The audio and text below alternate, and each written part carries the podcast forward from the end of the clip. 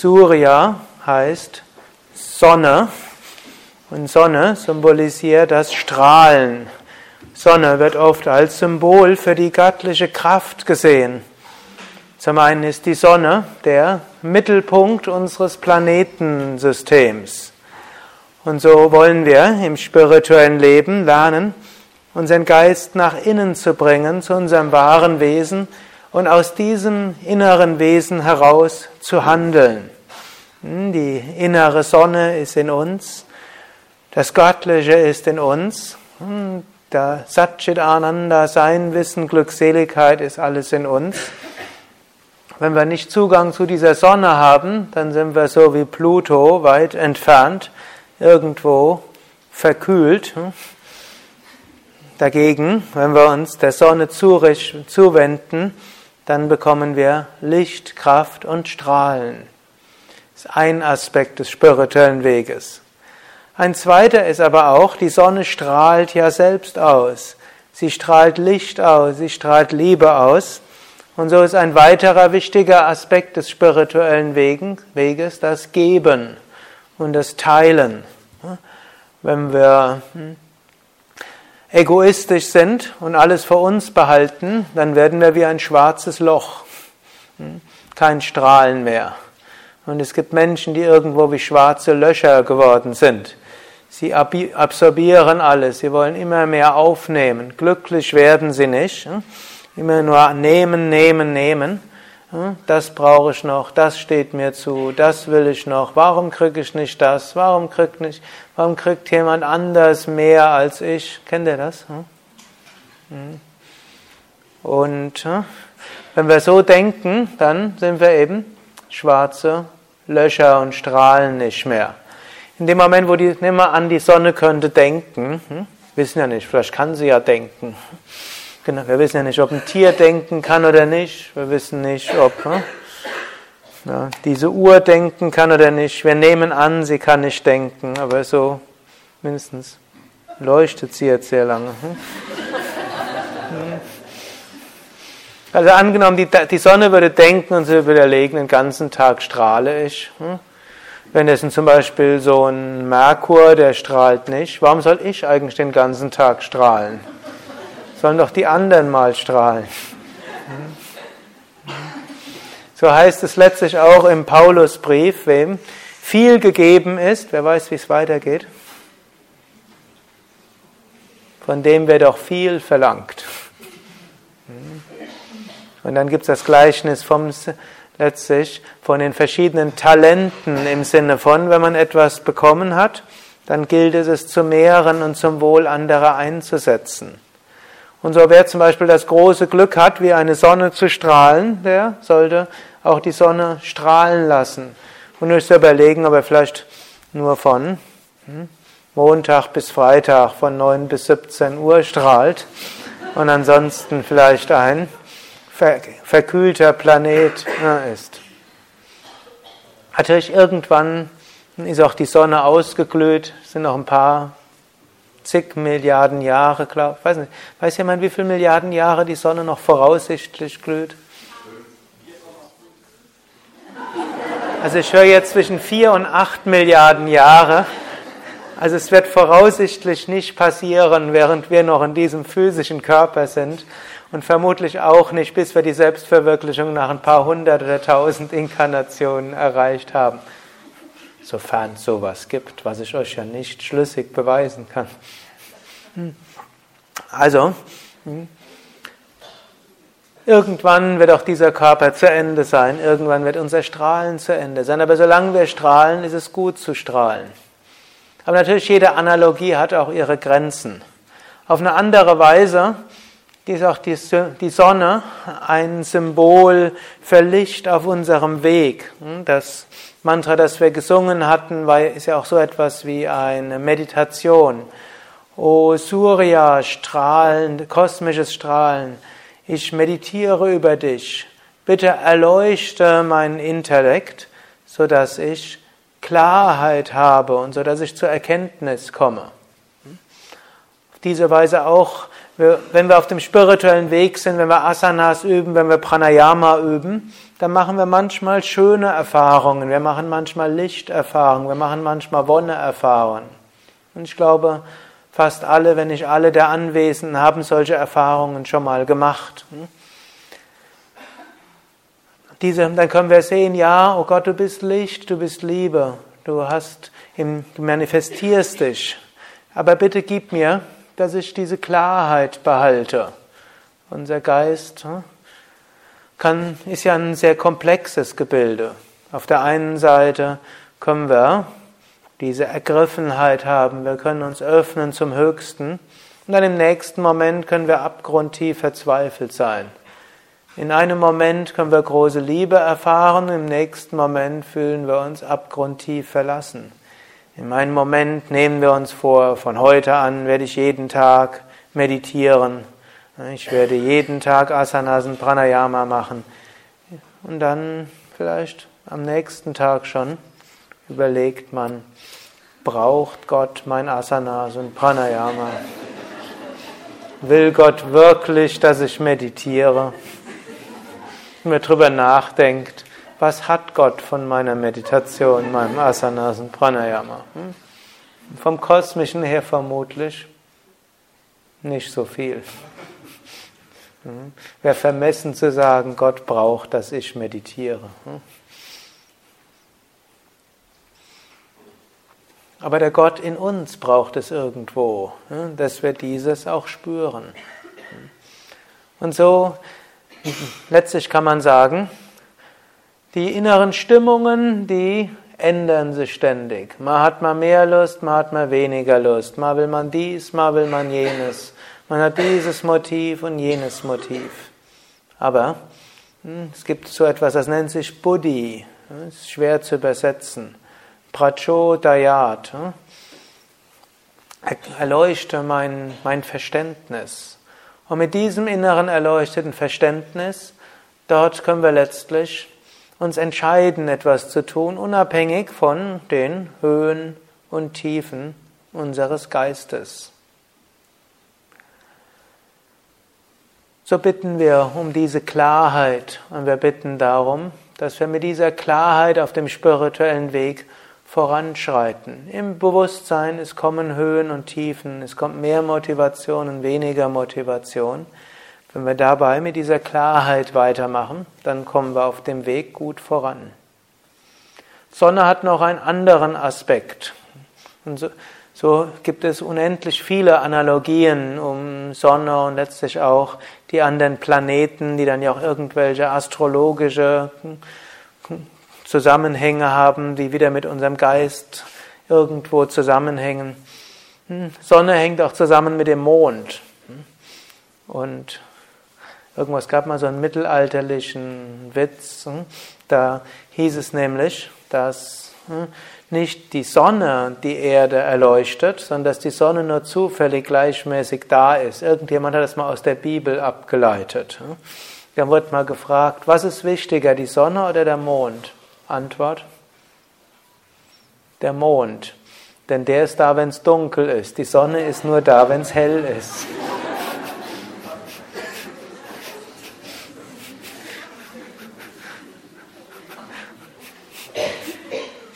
Das war so ein bisschen ein sich lustig machender Witz unter, mindestens habe ich das mal so gelesen, unter dann Wissenschaftlern in frühen Universitäten, die eben der damals vorherrschenden theologisch, sich über die damals vorherrschende theologische Disziplin ein bisschen lustig gemacht haben.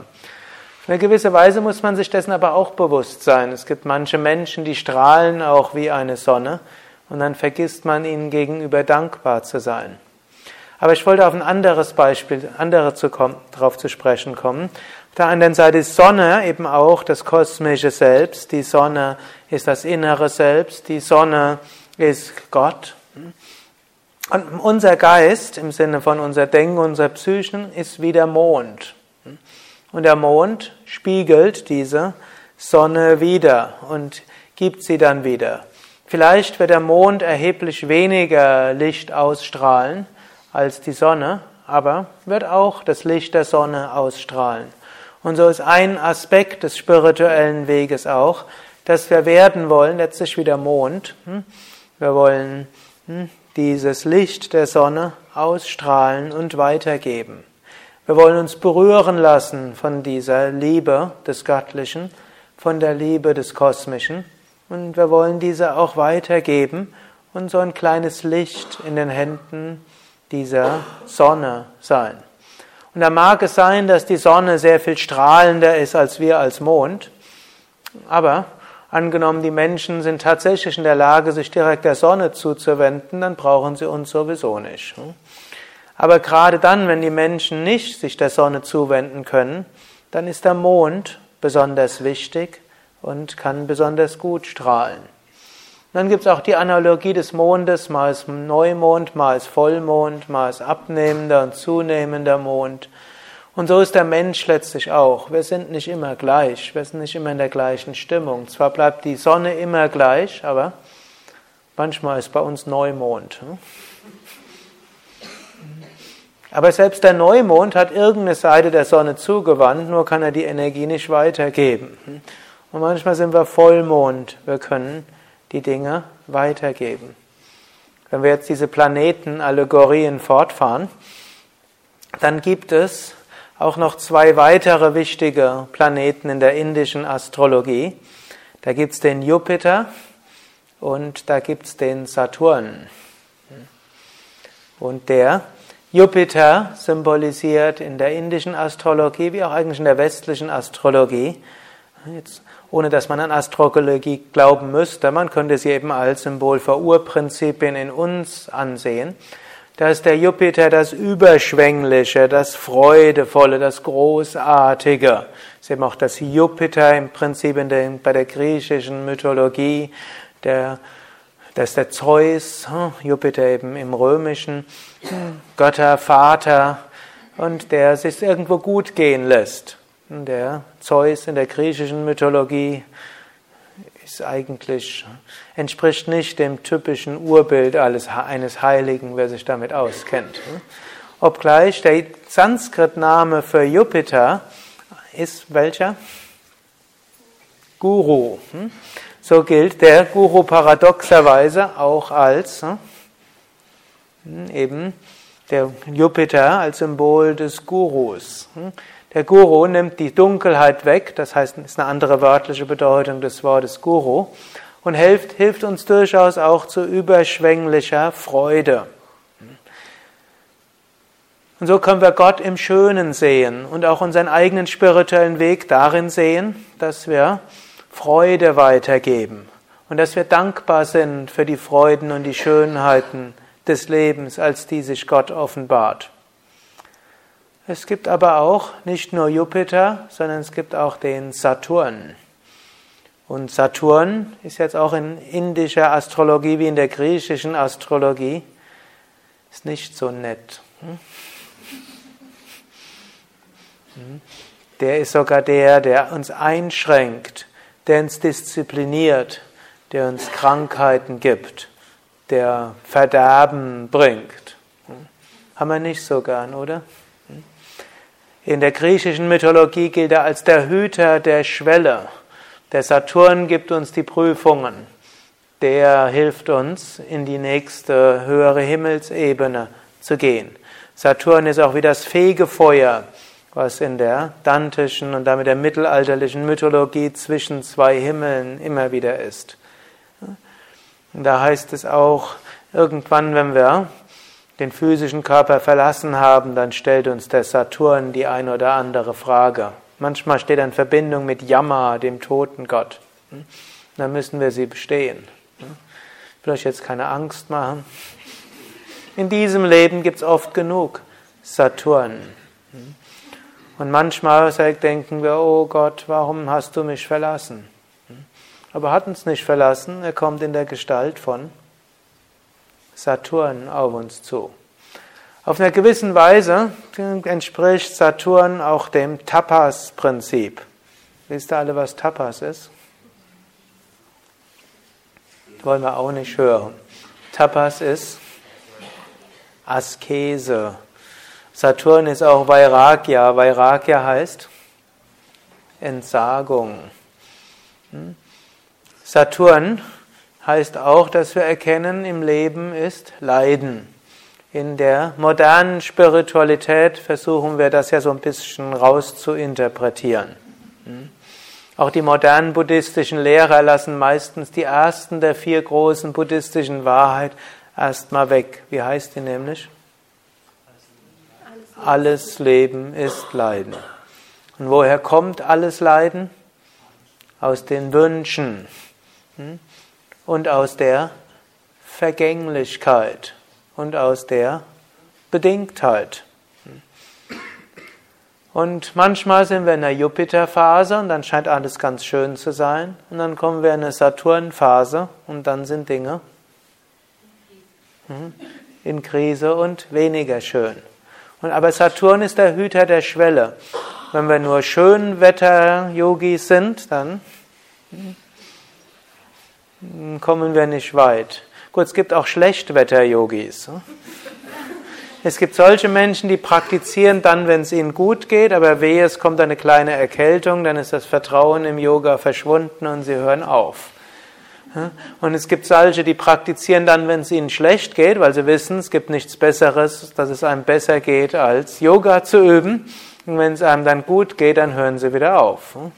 So gibt es eben Gutwetter- und Schlechtwetter-Yogis. Der kluge Yogi praktiziert in beiden Aspekten. Ein weiterer Aspekt ist der Maßaspekt. Ich weiß auch, warum ich jetzt plötzlich in die, in die Astrologie reinrutsche. Gut, aber Maß steht, manchmal wird gesagt, Maß ist Aggression. Und jetzt Aggression natürlich in der deutschen Bedeutung ist nichts Gutes. Im Gegenteil, es ist dem Ahimsa-Gedanke, dem Nicht-Verletzen entgegengesetzt. Aber Aggression stammt vom lateinischen Wort aggredere. Und aggredere heißt etwas angehen. Hm, gredere, manche sagen auch, es heißt gredere, heißt gehen und ad heißt hin und aggredere heißt etwas angehen. Und manchmal muss man Dinge angehen. Und manchmal müssen wir Dinge auch vorangehen, selbst wenn es mal schwierig ist. Das, es gibt ja den sogenannten Fluchtkampf-Todstellmechanismus. Die meisten kennen den mehr als Fluchtkampfmechanismus. Teilnehmer der neuntägigen Weiterbildung haben da ja einiges gehört. Die vier Wochen Ausbildungsteilnehmer werden dann ein bisschen auch was drüber hören. Ist der Mensch, fühlt der Mensch sich unter Bedrohung, reagiert er mit drei Möglichkeiten. Fliehen, kämpfen oder totstellen. Hm? Meine Beobachtung ist, sehr viele spirituelle Aspiranten reagieren relativ häufig mit Totstellen. Viele reagieren mit Fliehen. Wenn es schwierig geht, haut man lieber ab. Hm? in bestimmte Aspekte des Geistes. Hm? Gut, manchmal, es gab ja irgendwann mal im Deutschen, in Deutschland so einen Bundeskanzler, der hat dann eher auf das Todstellen reagiert. In letzter Zeit die SPD-Vorsitzenden haben eher mit Flucht reagiert, wenn es schwierig wurde. Also irgendwo die das Kämpfen ohne andere zu verletzen, aber sich durchzusetzen, scheint vielleicht insgesamt etwas seltener geworden zu sein. Vielleicht auch, weil aus gutem Grund die, der gewaltsame Kampf außer Mode gekommen ist, glücklicherweise außer Mode gekommen ist und man glücklicherweise nicht die, die einen ärgern, vollständig vernichtet, was ja früher üblicher war. Zum Beispiel im alten Rom, wenn jemand neuer Kaiser wurde, hat er zunächst mal alle, die ihm gefährlich wurden, werden konnten, umgebracht. Und in irgendeinem Land war es dann sogar üblich, dass alle Geschwister erstmal umgebracht wurden. Die konnten einem auch gefährlich werden. Das sind sicher nicht die, Aggression, die Formen von Aggredere, die sattwigem Maßprinzip entsprechen. Es wäre aber gut, wenn wir öfters sattwiges Maßprinzip haben, durchaus Dinge anzugehen, durchaus weiterzumachen, wenn es schwierig wird, durchaus voranzuschreiten auf verschiedene Weisen. Aber es gibt nicht nur Maßprinzip, sondern es gibt auch das Venus-Prinzip. Jetzt schöner, oder? Venus-Prinzip ist das Prinzip der Liebe. Im Westen oft wird dann mit Venus nur eine bestimmte Form von Liebe gemeint. Aber im Griechischen steht die Venus eigentlich für sehr viel. Es gibt ja auch dieses, diesen schönen, ich glaube es ist im Korintherbrief, das hohe Lied der, oder eigentlich das hohe Lied der Liebe ist bei Salomo.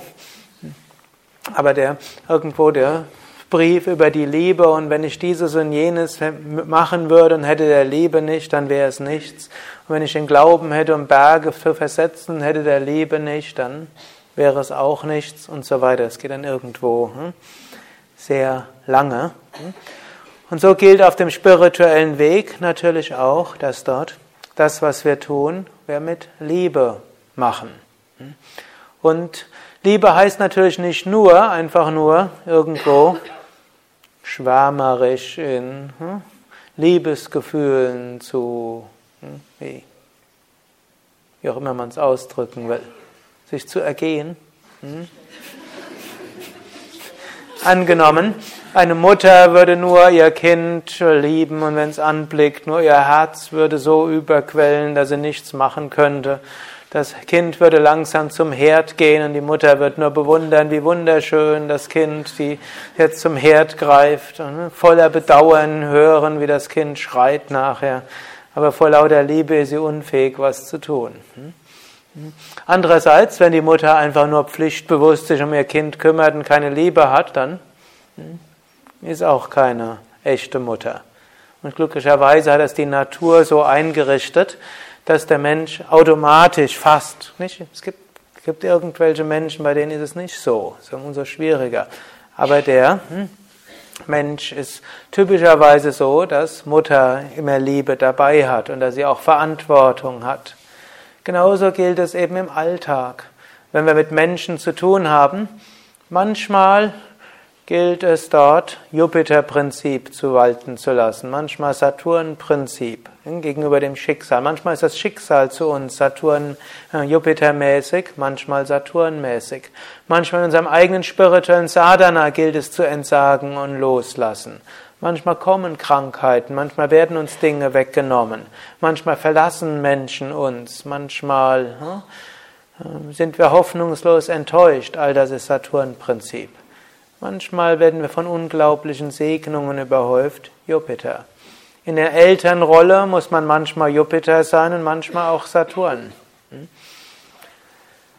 Und im täglichen Leben muss der Mars dabei sein, muss aber auch Venus dabei sein. Dieses Liebesprinzip, diese Weichheit. Welchen Planeten habe ich noch vergessen? Merkur. Ich glaube, dann haben wir sie alle. Das sind jetzt die spät, die äh, weiter entfernten, die spielen in der indischen Astrologie keine Rolle, aber vielleicht können wir auch noch auf die zu sprechen kommen, wenn wir schon dabei sind. Das nächste ist das Merkur-Prinzip. Und ich hatte vorher eben gesagt, Sonne, Mond sind so zwei Pole, Saturn, Jupiter sind zwei Pole, Mars, Venus sind zwei Pole und dann den siebten, das ist der Merkur, der hat keinen weiteren Pol. Denn der Merkur, das ist der, der vermitteln muss zwischen all diesen Planeten. Der Merkur ist so der Vermittler. Er ist der Bote. Der ist der, der dafür sorgen muss, dass wir alle anderen Planeten, damit Prinzipien in uns, irgendwo im richtigen Maße auch schätzen können. Denn ansonsten gibt es vielleicht Krieg in uns. Wobei der Krieg, je nachdem, kann der Mars gewinnen, aber kann auch andere gewinnen. Der Merkur ist letztlich, kann man sagen, steht manchmal für den, für die Buddhi in uns. Und die Buddhi ist schwer zu übersetzen. Die, meist wird sie übersetzt als Intellekt, aber das ist, das stimmt nicht. Buddhi ist nicht einfach Intellekt. Würde man sagen, die Intellektuellen haben viel Buddhi. Man muss gar keine intellektuelle Bildung haben, um einen hohen Buddhi zu haben. Manchmal wird es übersetzt als Vernunft, manchmal als Einsicht, manchmal als freier Wille, manchmal auch als Intuition. Letztlich die Buddhi in sich vereinigt sowohl Intuition als auch Vernunft. Sie vereinigt in sich spirituelle Unterscheidungskraft und praktische Vernunft. Letztlich der Merkur selbst ist ein, in sich schon hochkomplex. Manchmal hm, haben wir intuitive Einsichten, manchmal haben wir intellektuelle Erkenntnisse, manchmal gilt es praktische Vernunft walten zu lassen, manchmal abstrakte spirituelle hm, Unterscheidungskraft manchmal philosophische Urteilskraft. Und das hebt uns letztlich raus, die Buddhi, aus dem, was reine instinktive oder automatisches Ablaufen ist von dem, was in einem ist. Im Grunde genommen kann man sagen, die anderen sechs Prinzipien hat auch jedes Tier. Wer mal einen Hund hat, der weiß, der kann mal bellen, hm, also Maßprinzip. Und er kann auch mal sich ganz freundlich an einen kuscheln. Venus-Prinzip. Der kann mal irgendwo breit werden, Jupiter-Prinzip und Schönheit. Der kann aber auch irgendwo traurig sein und Saturn-Prinzip. Er kann Sonnenprinzip sein, irgendwo was ausstrahlen. Er kann Mondprinzip sein, etwas empfangen. Aber eines hat er weniger, und das ist letztlich das Merkur-Prinzip. Das ist das, das eigenständige Entscheiden und Unterscheiden. Die anderen Dinge laufen mehr oder weniger ab. Zum Beispiel ein Hund könnte jetzt nicht sagen, nehmen wir mindestens an, wir wissen es ja nicht hundertprozentig, aber der Mensch bildet sich mindestens ein, er wüsste es und ich gehe jetzt mal davon aus, dass es so wäre. Angenommen, der Hund merkt plötzlich, er bellt hm, und denkt, warum bell ich eigentlich? Jedes, warum sollte ich eigentlich den Klaus immer anbellen? Das ist der, den er am zuverlässigsten anbellt. Der hat mir noch nie was getan, war immer freundlich. Warum belle ich den an? Vielleicht, weil er mich erinnert an irgendjemand in meinen ersten Lebensmonaten, der nicht so freundlich zu mir war und deshalb belle ich. Aber warum sollte ich eigentlich weiterbellen?